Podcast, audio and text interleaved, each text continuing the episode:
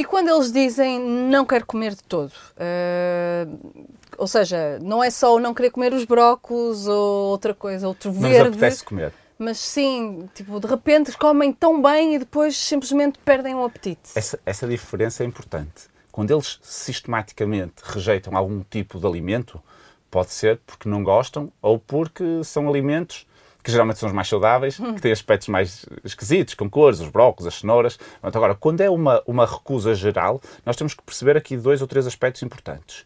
Primeiro, no primeiro ano de idade, a velocidade de crescimento é enorme.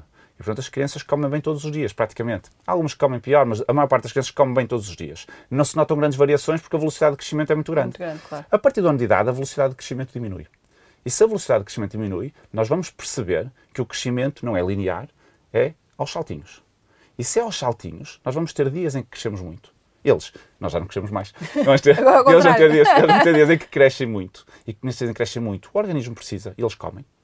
E dias em que não crescem quase nada. E o que é que o organismo faz? Não precisa, Não não, comem. Portanto, fazemos assim. E o que acontece, isto é típico, a partir do ano e meio isto é mais notório, eles têm tipo dois ou três dias em que comem este mundo e o outro, e depois lembram-se e deixam de comer durante mais dois ou três dias. E depois mais três ou quatro dias em que comem muito bem, depois mais uma semana em que não comem nada. E os pais não percebem muito bem. E, e- e eu, eu falo por mim, o meu come muito bem. No dia em que ele disser que não quer comer, eu ai.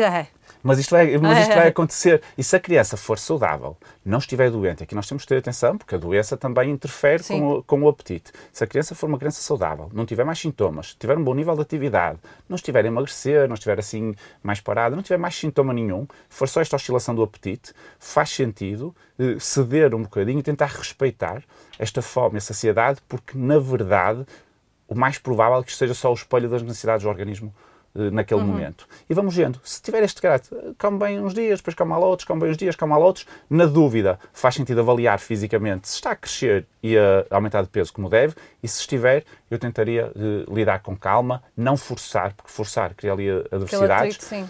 e, e respeitar um pouco, um pouco estas vontades, porque acabam por ser o espelho das necessidades. O único conselho também, e já agora para finalizar, que é aquilo que os pais mais têm medo, é perder o controle, eles usarem em benefício próprio. Mas quando eles usam em benefício próprio, é para compensar com outro tipo de alimentos, não é para deixar de comer. E aí nós rapidamente percebemos. M80.